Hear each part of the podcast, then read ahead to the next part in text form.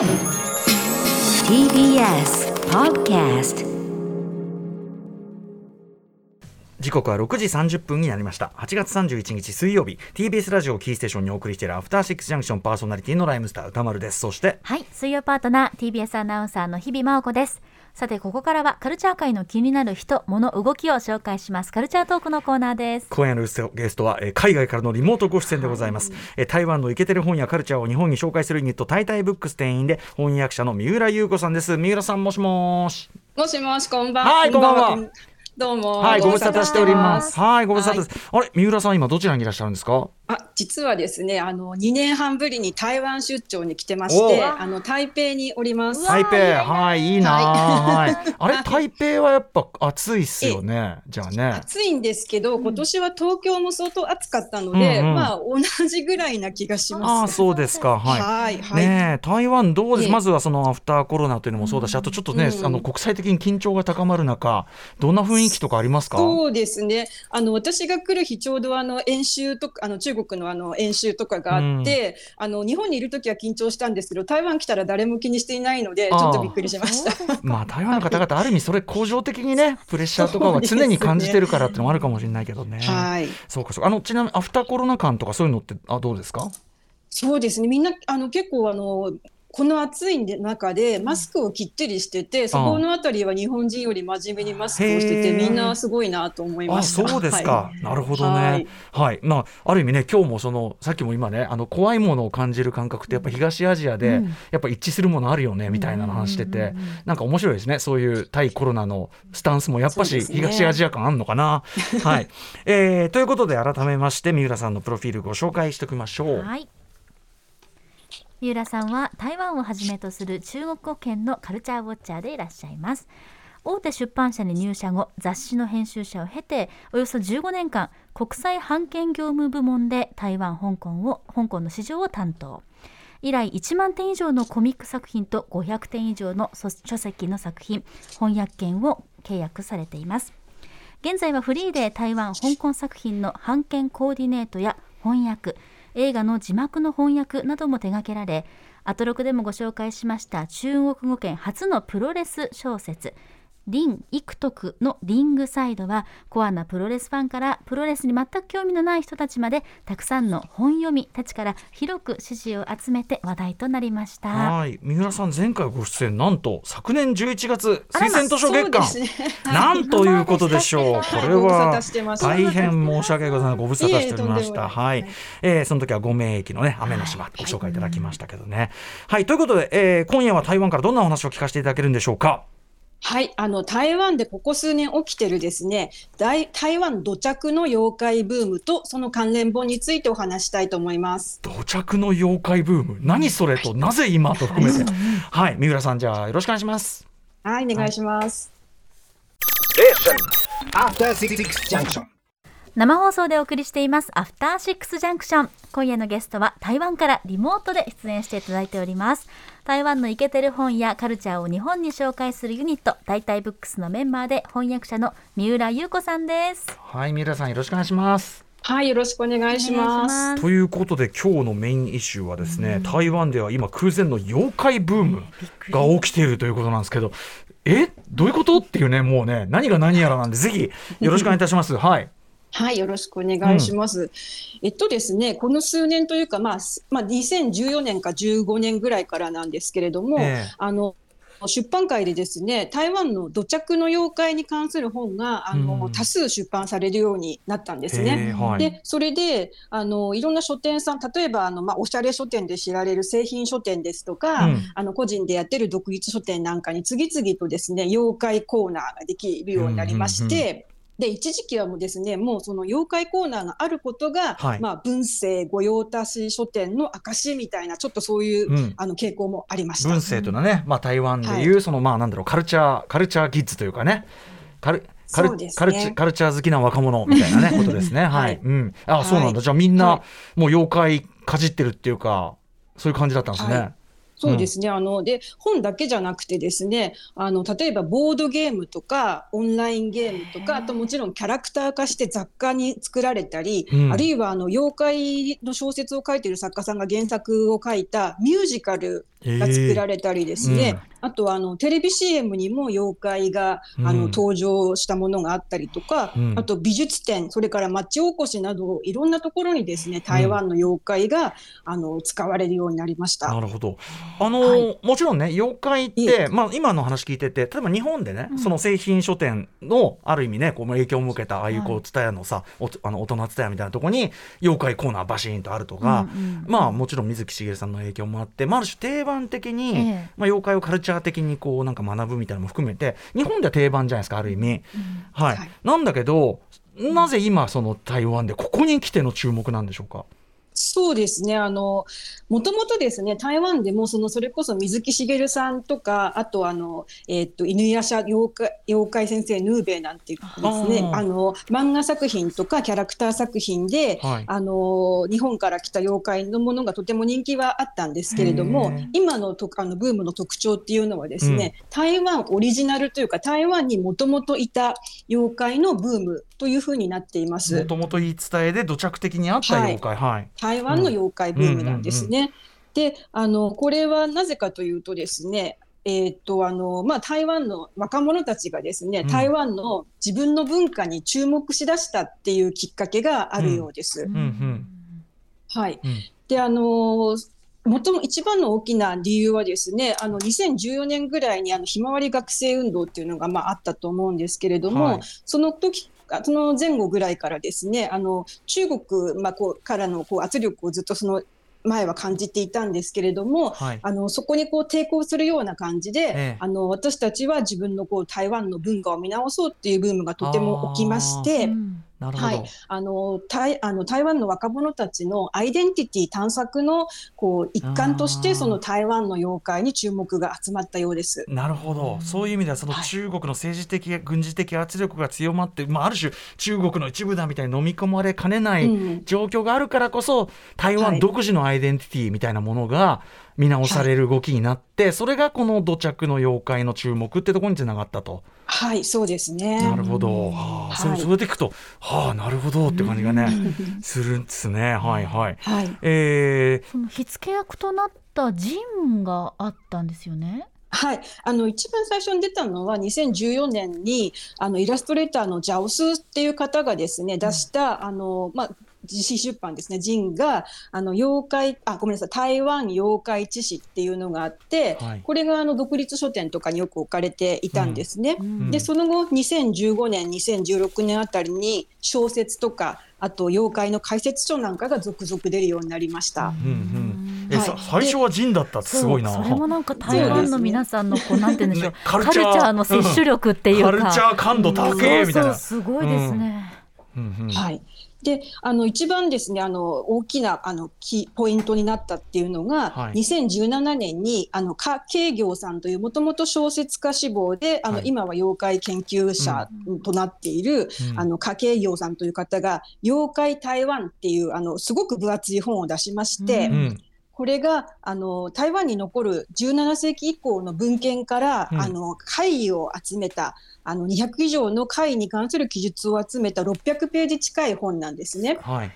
はい、でこれが非常にあの分厚い本で値段も500元、まあ、約2300400円という高い本ながら、うん5万部を売るヒットになりました。うんううんうんんであの台湾の平書籍の平均しあの初版部数って1500から2000ぐらいなんですけれどもそれから考えるとうわ5万部って本当にとんでもない数字なんですね。なるほどなるほど。うんうん。この量をまとめたってものすごいエネルギーですよね。そうですね。でこれがやっぱりあのすごく爆発的な、まあ、ポイントになったかなと思います。しかもこれあの実は我々あの著者禁影と言いましょうか、お写真拝見してるんですけど、はい、あそうですなんかめちゃめちゃ若若い。若いんですよ。なんかもそうむしろもう本当にザ文生っていうか、うん。カルチャー、ね。カルチャー青年前とした、うんうんうんえこんな若い人なのみたいな。なんか荒俣宏先生みたいなさ、ういそう。いうる人ならわかるけど、ね、うんややっぱりこのこの時期のあの2015年ぐらいのその、えー、と新しいこう台湾の自分たちのアイデンティティに関する文化を担った人たちってやっぱその30代ぐらいの人たちなんですよねうんうんうんうん。だから彼もその世代っていう感じだと思います。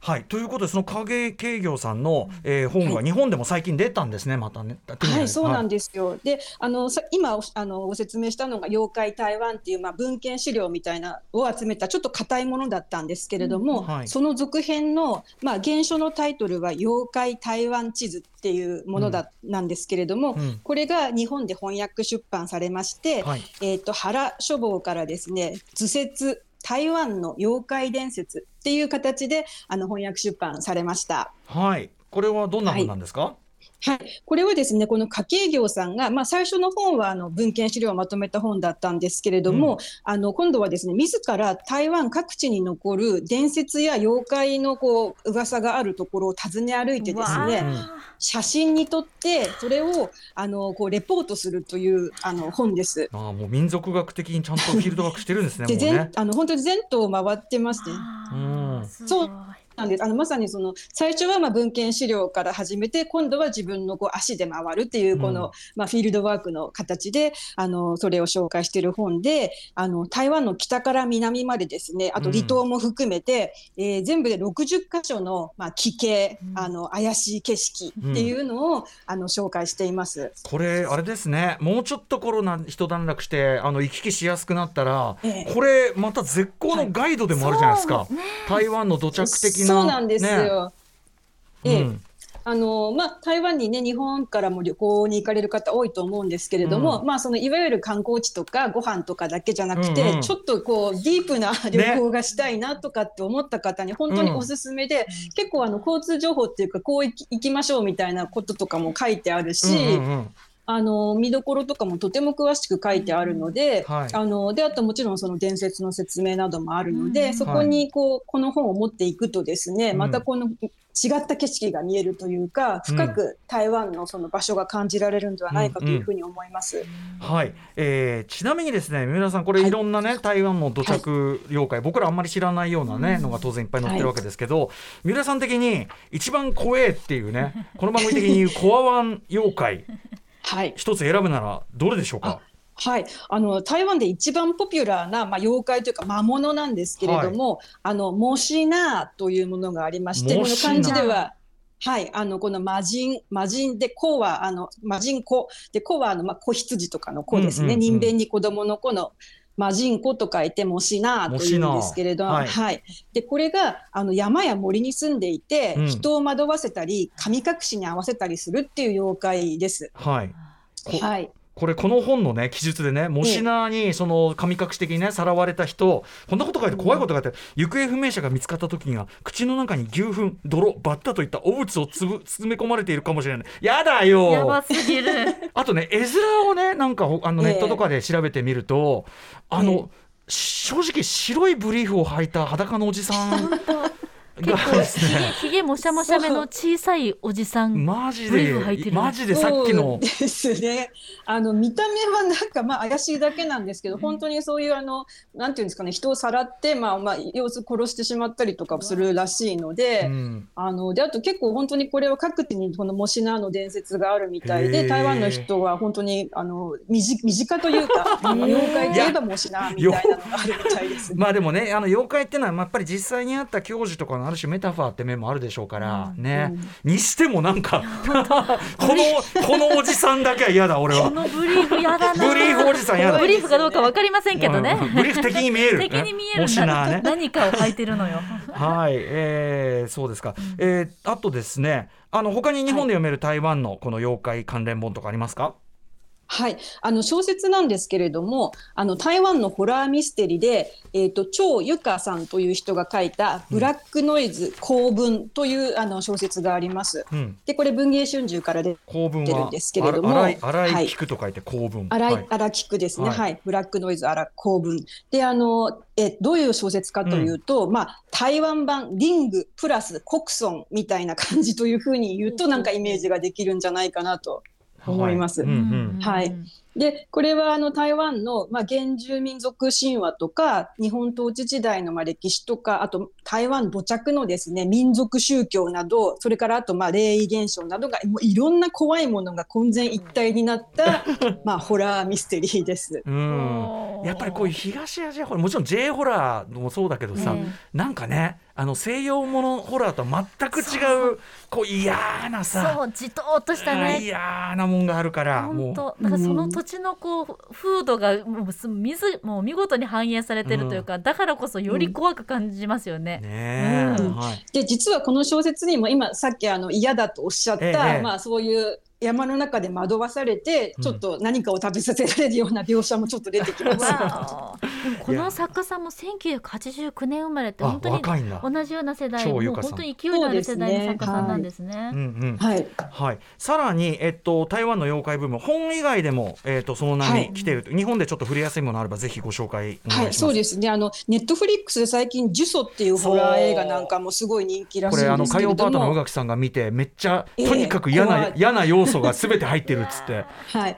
で、あともう一つですね、9月30日に日本で公開されるあの赤い服の少女第1章第2章があの同時に公開されるんですけれども、はいこれも非常に台湾でヒットした映画で、うんあの実はこれもですね、もうもろにモシナーの、えあの出てくる あの映画で。怖そう。ちょっとモシナーの怖さをこの映画で体験していただくといいかなというふうに思います。へえあ第一章神隠し第二章進出、はい。なるほどね。はい。はい。えーということで、まあ、とにかく台湾台湾ホラーというか台湾妖怪ホラーというか波が来てる。し、でもその背景にはやっぱりねこの時流の流れというかね、それもあるっていうのは分かってなかなか、なるほどという感じでしたね。ねはい、改めてじゃあ今日三浦さんにご紹介いただいた、えー本とそしてあの作品の情報をおさらいしておきましょうか。はい。まずは家計業さんが書かれました図説台湾の妖怪伝説。こちらは原書房より税込み3520円発売中です。そしてブラックノイズ校長こちらは超ゆかさんの作品です。文芸春秋より税込み1980円ということです。公文か？な公文。あく失礼しました。はい。はい。はい。はいえーであとはもうあのあれですね映像作品で。はい。まあ、ネットフリックス映画の受賞もありますし、9月30日に本公開される赤い服の少女、はい。えーこちらもあります。モシナーが出てくるというね。はい、皆さんこのあの間に紙に、えー、子羊の子と書いてはい。モシナー、あの検索していただいてぜひ我々がなんでそんなにビジュアルを嫌がっていたか。そう見てほしい。これは嫌よきっと。うーんなるほど。でもなんかまだまだこのムーブメントん。なんか続くというかなんか定定番化してきそうな感じなぐらいですねなんかね。そうですね今回あの書店を回ったら結構ですねいろんな若手の作家さんが妖怪に関するあの小説なんかいっぱいあの出してるようだったので、うん。あのブームとブームというかもう定番としてジャンルとしてあのできてるようですね。あとなんかそのお話伺ってるとその妖怪の向こうにもう当然土着的なものだからやっぱその土地の風土つまり歴史とか風俗とか習俗みたいなものがっていうのが要するにその歴史が妖怪を知ればその国の歴史がわかるじゃないけどその人の国な例えば日本統治時代のうん。そういうことであるとか、うんうんなんかそこが入ってくるのもやっぱりあの妖怪なんかなんていうか土着買い物ならではの面白みかなと思いましたやっぱ。そうですねやっぱり妖怪を通してその土地の人とか、まあ、土地柄っていうのが見えてくるっていうのがこのあの家計業さんなんかもよく言ってることです。うんうんはい、なので本当にカルチャー運動としての妖怪ブームなんですね。はい、はいありがとうございました三浦さん。ということで、えー、と最後に三浦さんからもお知らせ事なのでぜひお願いします。あはいあの今ですね私はあのひまた一つ台湾のほあの小説を翻訳してましてあの現代で、えー、と台湾万有録と言います、うん。でこれは今台湾の注目作家の若手作家の楊双子さんという方の作品なんですけれども、えー、と昭和13年の日本統治時代の台湾を舞台にですねえー日本人女性作家と台湾人通訳の女性が一緒に鉄道で旅をしながらさまざまな美食を食べまくるそして友達以上恋人未満の関係を深めていくというですおねー小説です。であのまあ要素が、うん要素が多いんです。うんうん、あのまあ歴史台湾ローカルグルメ鉄道そしてユリの入った小説です。これまた片手に旅したくなるというかね。台湾そうはですね。はい、あの来年中央公論新社さんからあの観光予定ですので、ぜひあの出ましたら読んでいただきたいと思います。はい、ぜひまたその観光の際にも話を伺いたいですし、はいお願いします。ありがとうございます。ということで今夜のゲストは台湾のイケてる本やカルチャーを紹介するユニットタイタイブックスのメンバーで翻訳者の三浦優子さん台湾から、えー生中継とかね生出演いただきました。三浦さんありがとうございました。ありがとうございました。またまたスタジオでお待ちしてます。また。はい。はい。ありがとうございました。そして明日のこの時間は、えーロード・オブ・ザ・リング、えー力の指輪、アマゾンプライムでね、配信直前、あの、えーあの映画にもなったロード・オブ・ザ・リングの話のはるか、昔の方でね、昔の方の話が、えーついに公開ということで、皆さん、1年前に特集、せっかくしましたけど、覚えていらっしゃいますでしょうか、もう一回直前に復習です。ライターの森瀬亮さん、えーロード・オブ・ザ・リング、指輪物語についてお話を伺います。After Six Junction.